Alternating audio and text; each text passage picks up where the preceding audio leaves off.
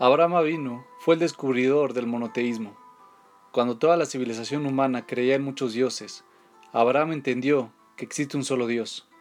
Pero esta es una parte de la historia. Explica Rabbi Yosef la revolución de Abraham Avinu no consistió solo en la negación del politeísmo. Además de haber concebido la unidad de Hashem, que Hashem es todopoderoso, que ninguna fuerza de la naturaleza está fuera de su control y que Hashem es invisible. El mayor descubrimiento de Abraham fue que Hashem se interesaba por él. Abraham descubrió que Hashem lo quiere. Esta idea fue tanto o quizás más revolucionaria que la idea de la unidad de Dios.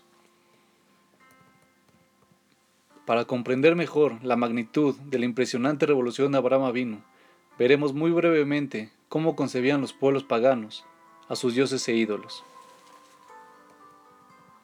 A los dioses mitológicos, la Bodazara, no les importaba en absoluto la, la humanidad.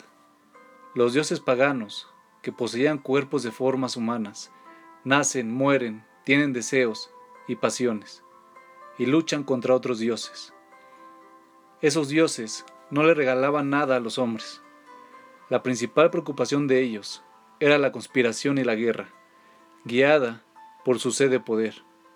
Estaban ocupados en sus batallas contra otros dioses y en la satisfacción de sus pasiones. Si uno de esos dioses mitológicos, por ejemplo, desataba una tormenta, no era porque tenía compasión por la humanidad y les enviaba la lluvia que tanto necesitaban, era porque estaban combatiendo a sus enemigos y los atacaba con rayos o con truenos. Eso hacía que accidentalmente lloviera sobre la tierra.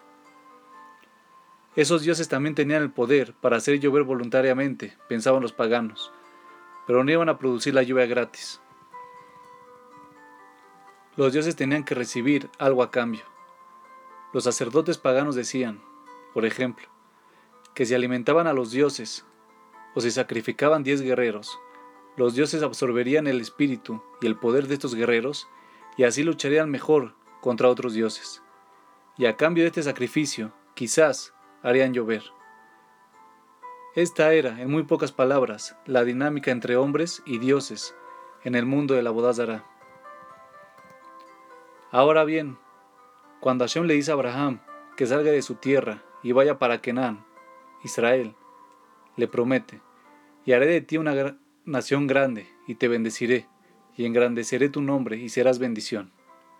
Y bendeciré a los que te bendijeran, y a los que te maldijeren, maldeciré, y serán bendecidas por ti todas las familias de la tierra. Esto es una revolución. Hashem bendice y no pide nada a cambio. ¿Y por qué Hashem me bendice? Habrá pensado Abraham. ¿Querrá que yo haga algo por él? Luego, Abraham tiene un enorme problema. Su esposa es secuestrada por el hombre más poderoso de Egipto. Y al final, Hashem rescata a Sarah. Y ya de regreso a Eretz Israel, cuando el episodio del secuestro de Sarah llega a su final feliz, Abraham se da cuenta que fue Hashem quien lo protegió, incluso sin que Abraham se lo haya pedido. Hashem cuidó de él y de su esposa Sarah, incluso sin que Abraham lo supiera. ¿Por qué Hashem se interesa por mí? Debe haberse preguntado Abraham. Vamos a intentar una explicación. Los pueblos paganos no tenían ningún dios a quien llamaban creador, ya que no creían en la creación. Suponían que el universo, el mundo de esos dioses, había existido eternamente. La creación del mundo, de la humanidad en todos los mitos paganos, había sucedido accidentalmente. Como resultado, de las guerras entre dioses. Pero Abraham descubre que Hashem controla el mundo porque es el creador. Y que Él creó y nos dio la vida. Abraham se da cuenta que Hashem es Boreolam, el creador. Y que tal Él es como nuestro Padre. Ahora todo cierra y tiene sentido. Abraham acaba de descubrir ¿Por qué Hashem lo bendice, lo ayuda, lo rescata, lo protege, se interesa por él y no le pide absolutamente nada a cambio? La lucha contra la idolatría que inició Abraham Avino fue sin duda la revolución más importante en la historia del pensamiento humano.